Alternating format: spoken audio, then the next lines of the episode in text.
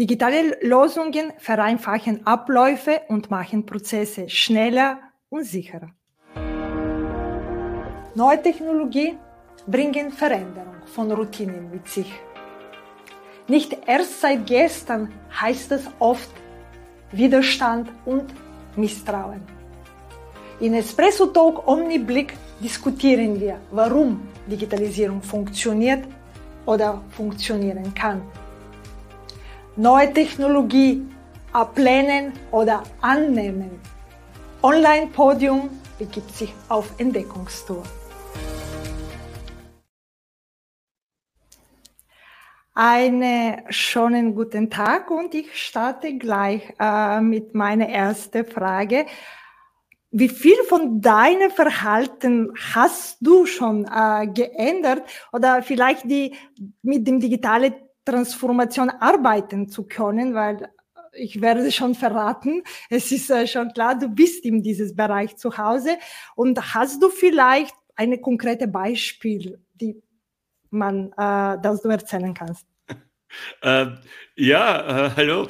Ähm, Gute Frage. Ich war eigentlich immer schon so, so Technologie interessiert und Early Adopter.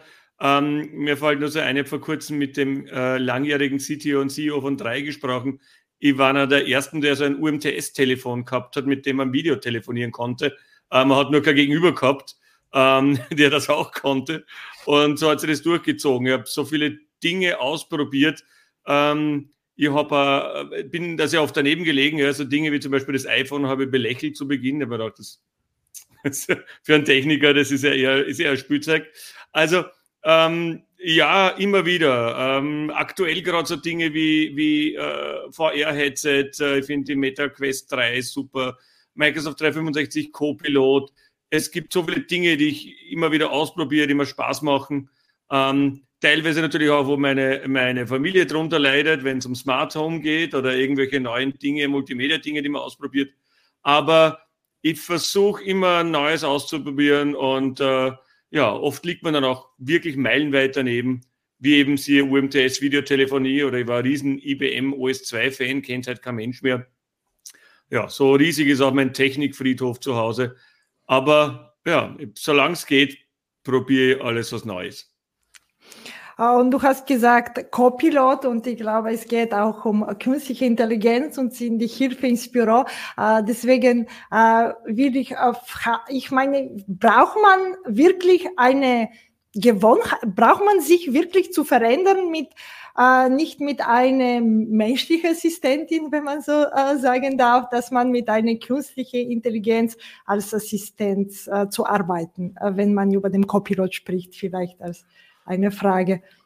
Ähm, ich, ich, glaube, dass äh, bekanntesten ist ja derzeit das Thema mit ChatGPT, dass man ja desto äh, genauer man den, das, das, das Umfeld der Frage beschreibt, also diese und jene Frage als diese und jene Person oder in dieser und jener Rolle. Ähm, das heißt, äh, man muss noch sehr viel Kontext mitgeben. Ähm, aber es kommt in vielen Situationen die Fragen, die man jetzt äh, eben einem Copilot oder einem ChatGPT oder vielen anderen Systemen stellen kann, der natürlichen Sprache schon sehr, sehr nahe, auch von der Sprachausgabe. Also ich glaube, es dauert nicht mehr lang, dass man sich normal mit diesen, mit diesen äh, äh, ja, äh, Bots unterhalten kann. Und äh, du hast schon ein bisschen verraten, du bist technologieaffin und deswegen meine zweite Frage, wenn du deine Branche nur mit einem Gegenstand beschreiben kannst, wie, was wäre das? Ich hab, äh, du, du, danke sehr, du hast, du hast mir ein, ein, ein, bisschen vorgebrieft, welche Fragen mich erwarten und das war einige sehr, sehr spannende. Und da muss ich mit zwei Dingen antworten an der Technologiebranche. Ähm, fangen wir mal mit dem Langweiligen an. Ich sehe die, die unsere Bra Technologiebranche ein bisschen als vage.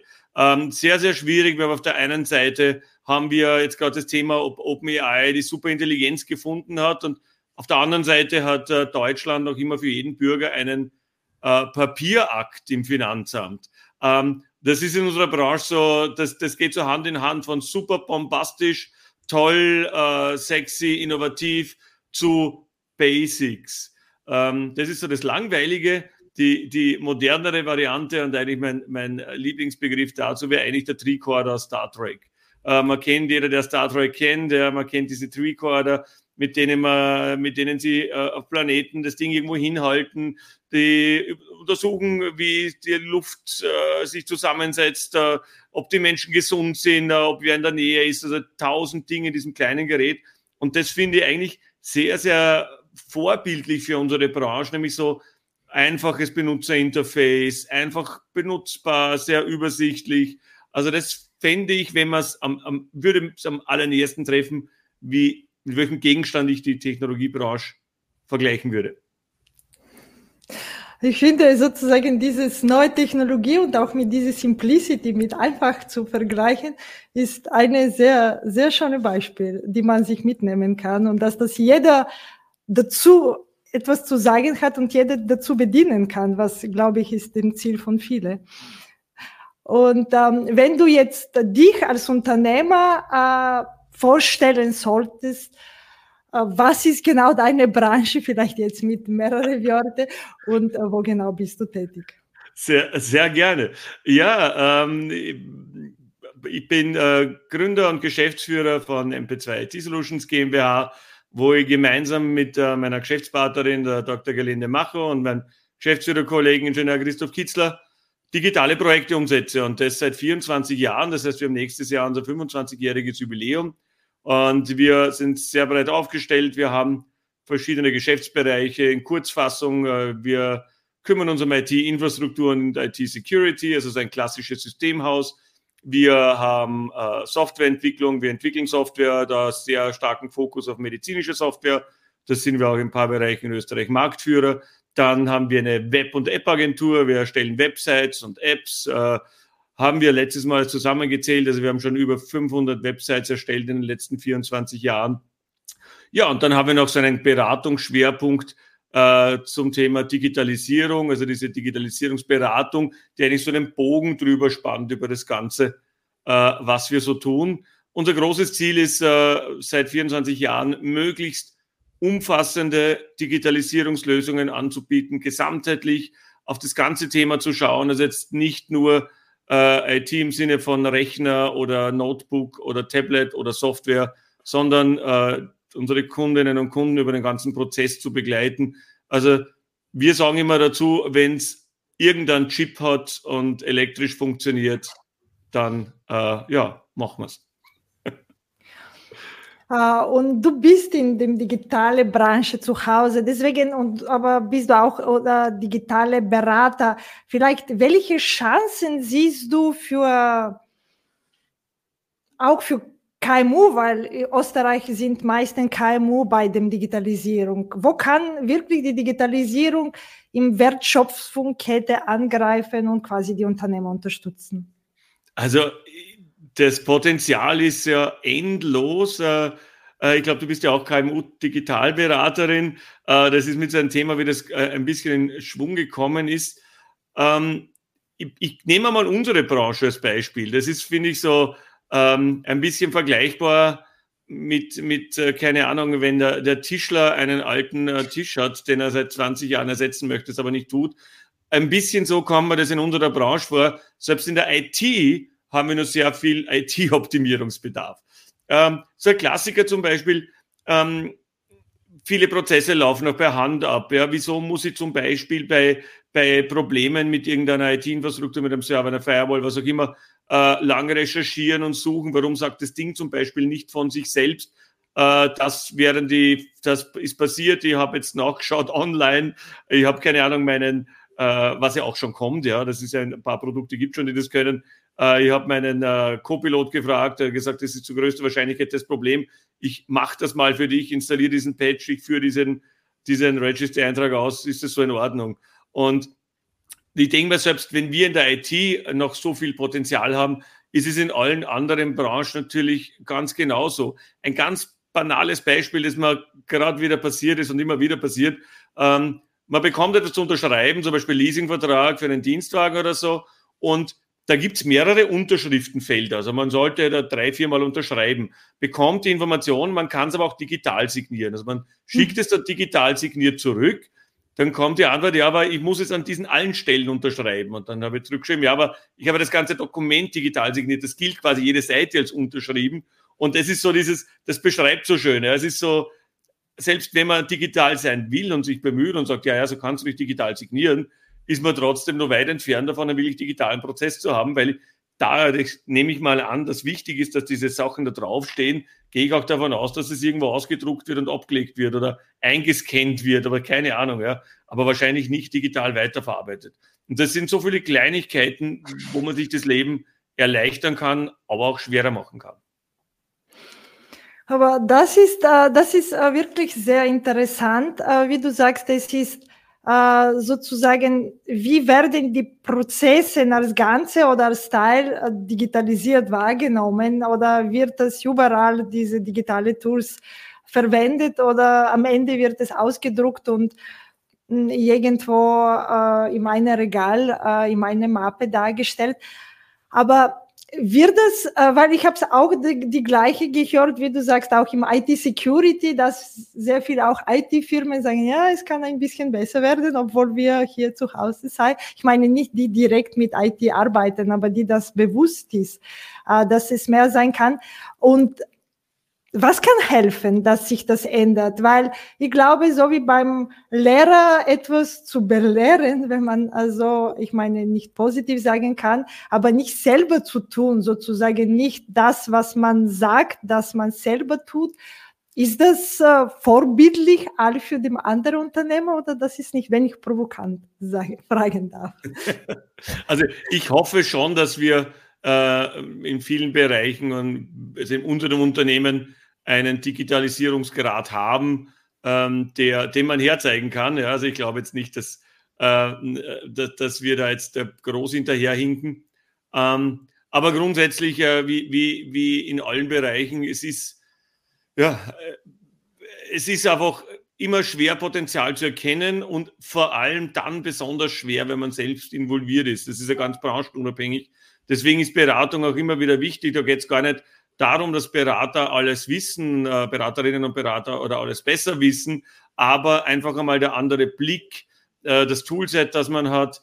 Äh, ich denke schon alleine, wenn man jetzt, ich bin jetzt 25 Jahre in der Branche und, und man hat einfach schon so viele Tools und Möglichkeiten und Varianten bei Kunden gesehen, dass man einfach schon sehr, sehr viele Ideen mitgeben kann, die man vielleicht selbst gar nicht hat. Und Genialerweise wäre es natürlich, wenn man genau dieses ganze Know-how des Berater über Jahre ansammeln, warum ja auch die Senior-Berater immer einen großen Vorteil haben, weil sie einfach schon so viel gesehen haben, äh, wenn man vielleicht das irgendwann mal in eine KI bündeln könnte und sagen kann, ich habe das, dieses und jenes Unternehmen, sag mir, wie ich es besser machen kann. Und du sprichst von Erfahrung äh, und deswegen meine nächste Frage, wie viel ist die Bildung, weil Bildung und Erfahrung haben auch miteinander zu tun in unterschiedlicher Art und Weise. Deswegen, wie wichtig ist dieses äh, Weiterbildung in dieses digitale Leben, die wir heutzutage, sozusagen diese digitale Umfeld, die wir heutzutage leben? Ich glaube, also die Frage der Bildung stellt sich meiner Meinung nach äh, gar nicht so, weil es ja in allen Bereichen äh, präsent ist. Ja. Also wenn man, uns, äh, wenn man meine Tochter anschaut, ist äh, 2004 äh, geboren, ja, das ist also ein Digital Native, die, die, die hat als kleines Kind mit einem Tablet gespielt.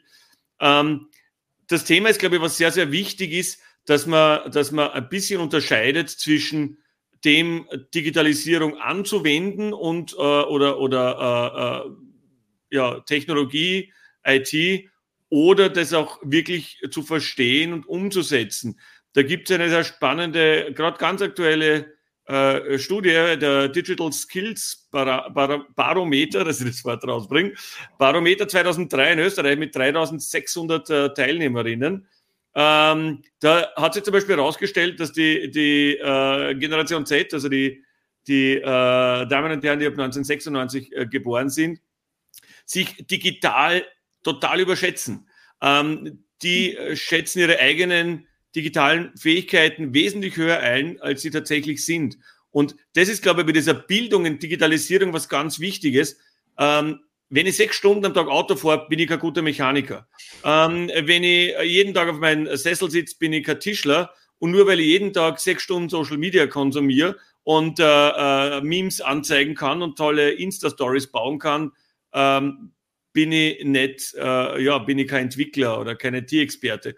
Und das ist, glaube ich, in der Branche ein bisschen äh, schwierig. Und das ist, finde ich, dieser Bildungsansatz, der mitgegeben werden muss, abgesehen natürlich davon, dass wir sowas wie Social Media gut nutzen und die, die ähm, ja, äh, äh, Fake News zu erkennen und so weiter, aber, aber auch wirkliche digitale Skills mitzugeben und wirklich zu sagen, okay, wie funktioniert denn zum Beispiel grundsätzlich äh, ein Prozessor, eine CPU, was ist ein, ähm, ein Arbeitsspeicher, das sind so Dinge, die Leute stehen dann beim, beim Händler und, und, und, und äh, nehmen halt das teuerste, wenn die wenn sie die Möglichkeit haben, ohne zu wissen, ob sie es brauchen oder nicht. Und das ist so dieser, dieser Gap, ja, digitale Tools nutzen heißt nicht digitale Welt verstehen.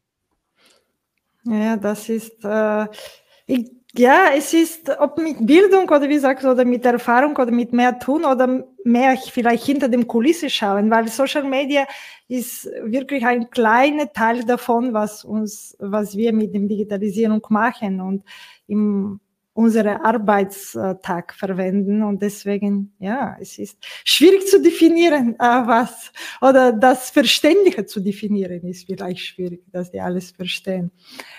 Und wenn du deine Branche oder das alles, was du jetzt gesagt hast, nur mit drei Hashtag zusammenfassen sollst, was, welche wären das? Das ist eine interessante Frage. Eines wird schwierig. Ähm, ähm, ich habe so drei, drei Dinge hätte ich anzubieten. Ähm, das erste ist einmal so Enable, Dinge möglich machen.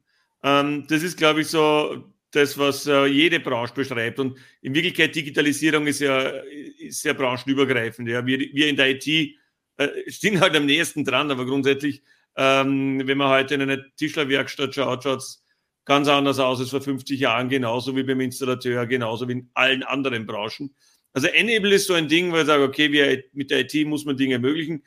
Das Zweite, was mir noch wichtig wäre, wäre Responsibility, äh, die Verantwortung. Äh, in der IT oder Digitalisierung haben wir immer so das, diesen Drang, alles zu digitalisieren oder wie wir so salopp sagen, alles elektrisch zu machen. Ähm, nur weil es geht, heißt es nicht, dass es sinnvoll ist. Äh, und deshalb gehört da für mich noch ein dritter Hashtag dazu und der wäre Wait. Also nur weil es neu ist, ist es nicht automatisch besser.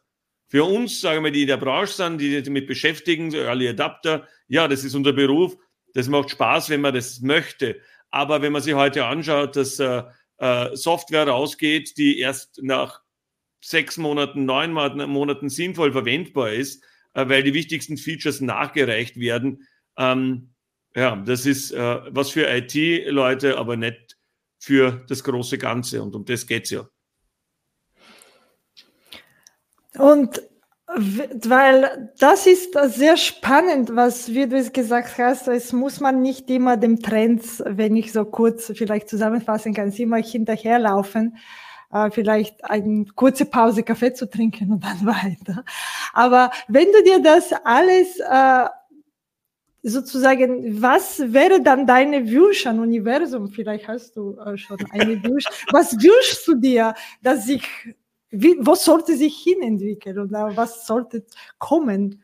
Vielleicht mit einer handgreiflichen äh, sozusagen Bild oder Vorstellbild, dass das. Also, mein, für mich das ist das größte Thema, also aus, was auch diese Hashtags vorher so ein bisschen äh, äh zeigen sollten, ist einfach das Thema Anwendbarkeit Benutzerfreundlichkeit, ähm, weg von der Technologie und von dem, äh, wir machen es einmal neu und schauen dann, ob wir es brauchen und wo wir es brauchen, sondern Fokus auf den Benutzer, auf die Benutzerin, Fokus auf die echten Probleme. Ähm, ich habe ein ganz einfaches Beispiel dafür. Es nervt mich seit, seit was nicht, wahrscheinlich 20 Jahren, 15 Jahren, je nachdem. Wir kon wir kommunizieren zum Beispiel per Mail immer mit denselben Menschen oder immer wieder. In meinem Fall gibt es Personen, mit denen kommuniziere ich seit 25 Jahren per Mail. Die haben eine Mailadresse, die rede ich im Mail zumeist gleich an und die haben eine Verabschiedung, die immer gleich ist. Warum hat Outlook zum Beispiel oder jedes andere Programm, ich nehme jetzt Outlook als Beispiel, das kennen die meisten, warum kann das Outlook nicht seit 15 Jahren, dass wenn ich die Mailadresse eingebe oder den Empfänger auswähle, unten schon hinschreibt, äh, sehr geehrte Frau Dr. XY und unten mit besten Grüßen Manfred Pascha und ich schreibe da nur mit der Mitte rein. Ganz banal, ganz simpel, technisch nicht aufwendig, könnte man schon lange machen. Aber na, es gibt hunderttausend andere Features, die oft gar nicht genutzt werden. Und das, denke ich mal, fährt in der IT so oft am Benutzer vorbei. Und der zweite Punkt, der mir noch sehr wichtig wäre, ähm, die IT ist noch immer zu insellösungsbasierend. Wir machen Software im Healthcare-Bereich. Äh, wir haben so viele tolle Sachen. Ja, wir haben äh, KI, die die äh, Karzinome früher kennt. Wir haben äh, OP-Roboter, die können Prostata-Eingriffe ähm, mindestens, würde man sagen, mindestens genauso gut wie ein wirklich guter Chirurg. Wir haben so viele Dinge, wir haben äh, Smart TVs, wir haben, aber alles sind so Insellösungen. Ich stelle mir das so vor, für mich jetzt ganz naiv, wenn wir bei dem Thema Healthcare bleiben. Wir sind ja schon umgeben von Sensoren. Wir haben ja unsere, unsere Smartwatch, unser Handy, unsere digitale Waage.